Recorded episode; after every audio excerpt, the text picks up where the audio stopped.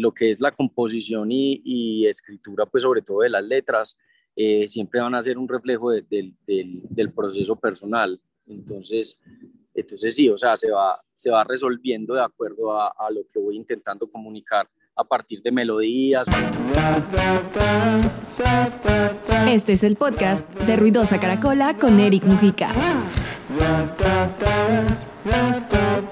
Vámonos desde Ecuador pasando un rato por Argentina y nos vamos directamente hasta Medellín, Colombia, donde tengo a Pablo Melov, una de las personas que también tiene un sonido muy interesante, es encargado de que como productor, como compositor, obviamente, artista y también ingeniero de sonido, de desarrollar una carrera muy interesante con sonidos pop, con sonidos indie, con sonidos electrónicos, con mucho de que del que podemos decir que está en el mainstream, pero lo hace indie. O sea, eh, vamos a encontrar y desarmar un poco a Pablo Melov, que tiene este, una carrera muy eh, basada en la evolución. Pablo Melov, bienvenido al podcast de Ruidosa Caracola.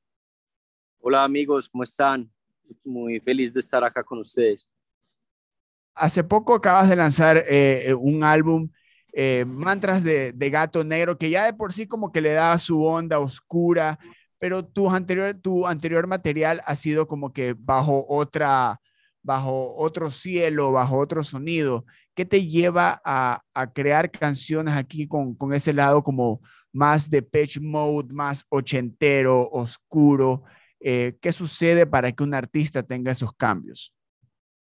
Eh, pues yo creo que en todos los procesos, especialmente el artístico, cada uno de los álbumes, álbumes develan un poco una, una etapa que está estrechamente relacionada con, con, las vivencias personales y las experiencias eh, que uno tiene en la vida. Entonces creo que Mantras del Gato Negro, principalmente en comparación con mis anteriores álbumes, es, es un poco más una visión más introspectiva de lo que es mi proceso personal. Entonces acá quería hablar de, pues, de cosas un poco más profundas y también como mantener esa dualidad de, de, de, la oscuridad con la luz. Entonces, un poco más inclinado hacia la parte de, la oscuridad, haciendo referencia a lo que es toda la, la cuestión de la introspección. Entonces, ahí está pasando como algo muy interesante que de hecho está relacionado con mi álbum anterior que se llamaba Máquina Jin Yang. Entonces aquí es como tirando un poco más al lado oscuro de la, de la cara.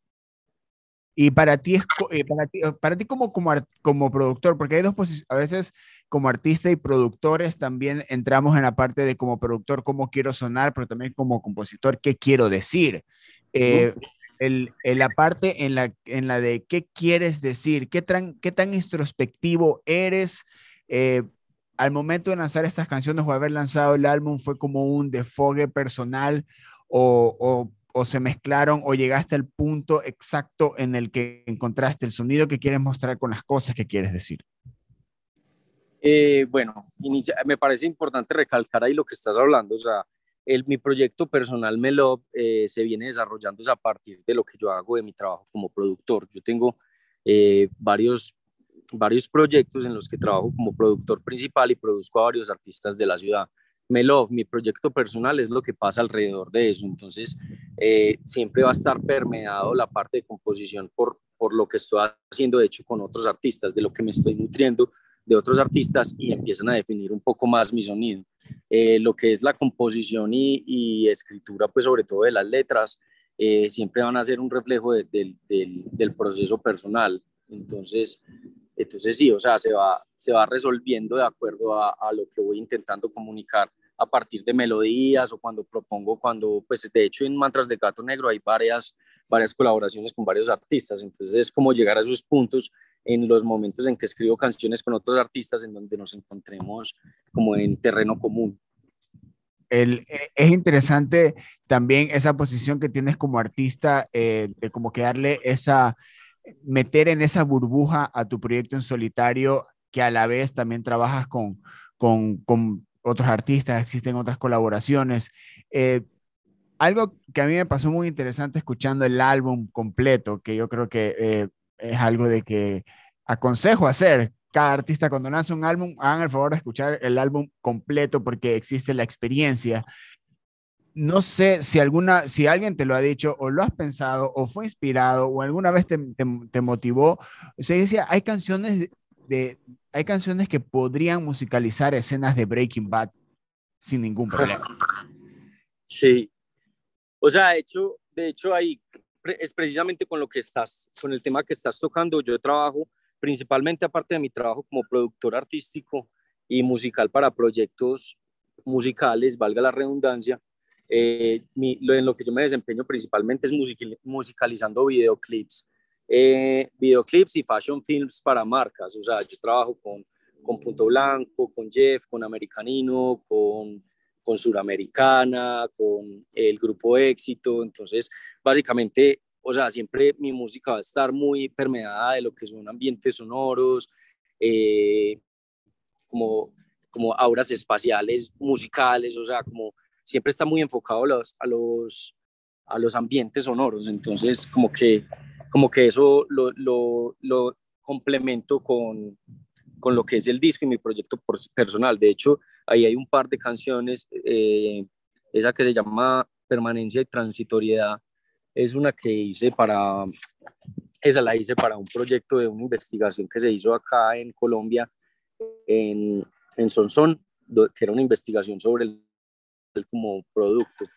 O sea, el, nopal, el cactus, pero como eso desarrollaba toda una sociedad en, en, en Sonsón y cómo la gente dependía del nopal como producto y todas las historias que estaban relacionadas a, al nopal. Entonces, eh, pues dentro del desarrollo de eso hubo como cierta nostalgia, eh, eh, algunas, pues algunas, pues ocurrieron ciertas cosas trágicas dentro de la, dentro de la narrativa del, del proyecto, entonces por eso por eso se crea un ambiente sonoro a partir de, las composiciones.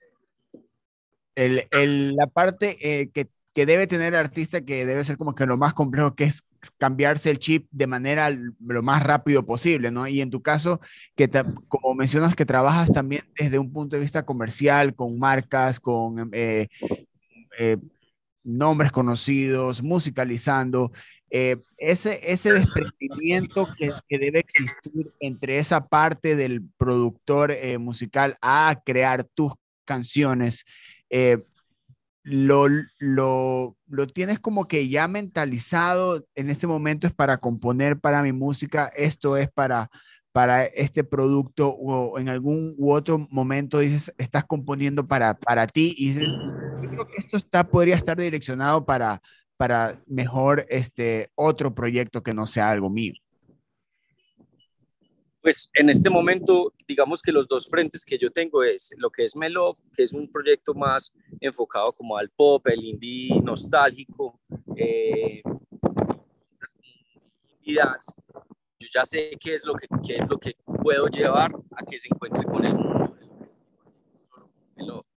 Eh, tengo el otro se llama de Virginia Valley, que es un poco más de electroclash, eh, electrónica un poquito más oscura, más densa.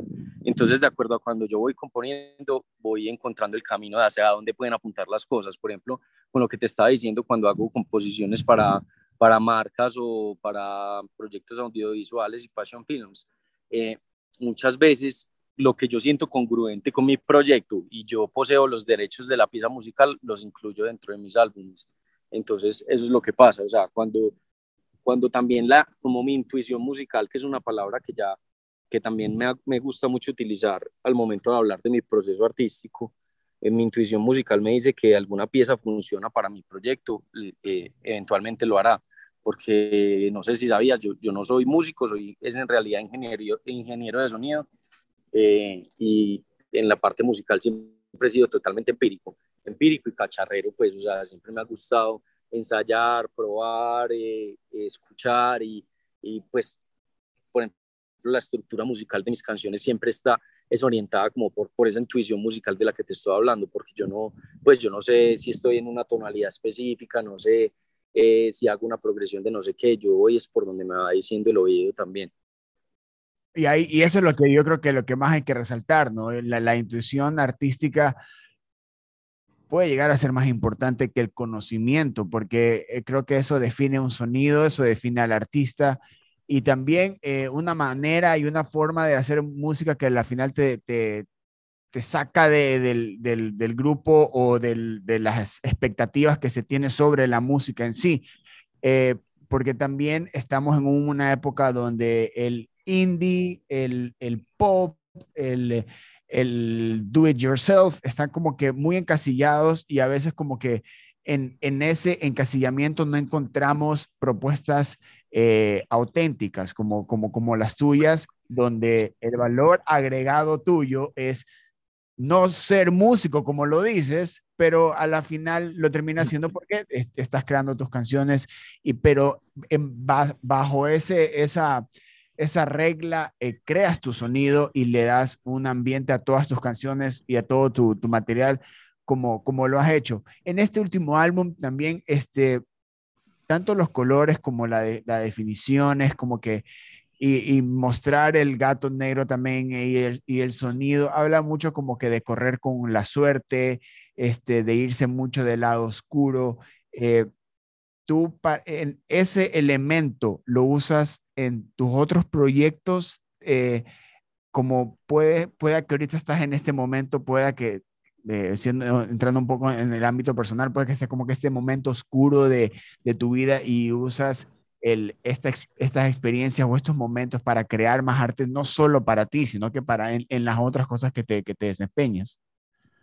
Sí, claro, o sea, de hecho, con respecto a eso que estás diciendo, a la hora, pues ya hace poco tuve la oportunidad de firmar con Sony Music Publishing, entonces he estado trabajando con artistas pues relativamente mainstream. Eh, con Universal también he tenido la oportunidad de trabajar con artistas como Mario Puglia, que es un, un artista venezolano muy chévere y que es muy enfocado hacia la línea pop y entonces uno, uno puede ver cómo, cómo de cierta manera eh, su, su, semblante musical o lo, hacia donde mi estética sonora me ha llevado, cómo le puedo aportar a estos artistas que de cierta manera son mucho más pop o mucho más mainstream que yo.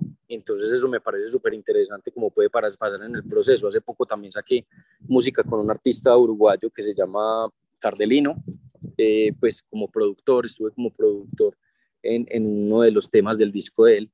Entonces es, es muy interesante como, como, como esa parte que uno tiene puede llegar inclusive a un sonido que es totalmente diferente al de uno, porque, porque es como desde mi visión puedo aportar a un sonido diferente y puedo llegar también a cosas eh, igual de válidas eh, sin ser lo mismo que yo hago siempre. Entonces eso está bien interesante es, importante que te das ese chance, ¿no? Como que de trabajar con varios artistas y no solo con otros artistas, sino en, eh, en varias plataformas, en varios escenarios donde puedas desarrollarte como, como músico. Ahora, eh, siendo colombiano, eh, siendo de Medellín, ¿qué, ¿qué tanto influye esto en tu música? Porque estás, estamos hablando de un lugar donde ahorita es uno de los puntos eh, tanto como Argentina, como eh, Colombia, México, que son puntos importantísimos de la, de la, música latinoamericana. ¿Qué tanto influye eso en ti al momento de lanzar música o de estar ya con el trabajo de productor de a dónde va a ir esto? Pues, o sea, yo creo que de cierta manera, pues, Medellín se ha puesto en el epicentro de la música, sobre todo por sus grandes exponentes desde el área urbana. Eh, obviamente en este momento, pues yo no me siento muy permeado por, por la industria musical urbana, pero sin embargo siento que aquí en Medellín y pues de hecho en Colombia hay proyectos interesantísimos de los cuales he podido aprender y que en este momento he llegado al punto artístico en que me he podido relacionar con ellos. Por ejemplo, dentro del disco de mantras de, del Gato Negro, tengo una canción que es con Mr. Bleed. Mr. Bleed es una agrupación eh, muy legendaria de acá de Medellín, pues lleva más o menos 13 o 14 años dentro de la escena musical. Entonces, para mí, dentro de mi ámbito, dentro de mis referentes, dentro de mis, de mis gustos musicales, poder hacer una canción con un grupo como Mr. Bleed es de cierta manera un, inevitable crecimiento hacia donde yo quiero llegar musicalmente, porque es como, como poder llegar a trabajar con esas personas que en un momento eh, fueron un gran referente y lo siguen siendo. En este momento siento que ya podemos amalgamar esos caminos musicales y, generar nuevas piezas como lo es Mala Suerte, que de hecho la canción Mala Suerte es la que le da el nombre al disco, Mantras del Gato Negro, donde cada una de las canciones es una especie de mantra para la vida. eh, empezar a codearse con los artistas que de alguna u otra manera te influyen. Yo creo que es como que eh, el sueño del artista y también quienes te han moldeado como persona también. Eh, si en este para mí, para mí, hablando desde mi, punto de vista, yo te escucho, yo escucho tu música y para mí es como que es un Depeche Mode en, en, en ácidos, en, en un trip muy, este, como que muy 2023 totalmente, ¿no? Si hubiese nacido de Pitch Mode ahora, yo creo que ese hubiese sido como que la dirección que hubiese tomado la banda. Eh, como que esa, esa onda setentera, ochentera, disco, yo creo que eso hubiese sido como una versión del disco en ese momento que lo estás trayendo ahora. En mi manera de, de, tripear tu música, cada uno tiene su, su manera de, de interpretarlo y de vivirlo. Pero si yo a ti, si yo a ti te, eh, te hago esta pregunta, ¿dónde pones tú eh, tu música en, en, en, lo que sucede ahora eh, en, la, en, la, en, este arte que tiene muchas maneras de ser consumida, muchas maneras de lanzarse, una cantidad enorme de, de, artistas que salen de manera diaria? ¿Cómo, qué para ti, qué es, cuál es el factor que hace diferente tu proyecto? Ok, eh, pues yo pienso que inicialmente es un indie pop nostálgico que se puede bailar, que eso pues de entrada es algo que es un poco raro y creo que los elementos, eh, unirlos lo mejor de los dos mundos, porque sin embargo, o sea, digamos que yo vengo de una escuela que es muy bandas, yo siempre había tocado en bandas, yo pues inicialmente tocaba bajo en todos los proyectos que, que participaba. Eh, a partir de eso, en mi, carrera musical, empecé a tocar en un proyecto que se llamaba Popstitute. Eh, Popstitute es un proyecto netamente electrónico y ahí aprendí mucho de la, de la, de la música electrónica. Entonces, básicamente, mis producciones están muy como con base electrónica, con drum machines, ritmos de, de, sintetizadores, pero sin embargo también tienen las, la nostalgia de las melodías eh, vocales también como medio pop y también tiene unas guitarras muy soft rock, que es también en, reverencia a lo que yo tocaba en, las otras bandas. Entonces, eso es lo que pasa, o sea, como que creo que igual cada proceso artístico siempre es una sumatoria de, de las vivencias de cada artista. Entonces, siento que, que el hecho de que yo haya tenido la oportunidad de participar en bandas donde el formato era clásico de batería, guitarras, bajos y voces, y poder ya participar en, en, proyectos electrónicos que eran drum machines, eran sintetizadores.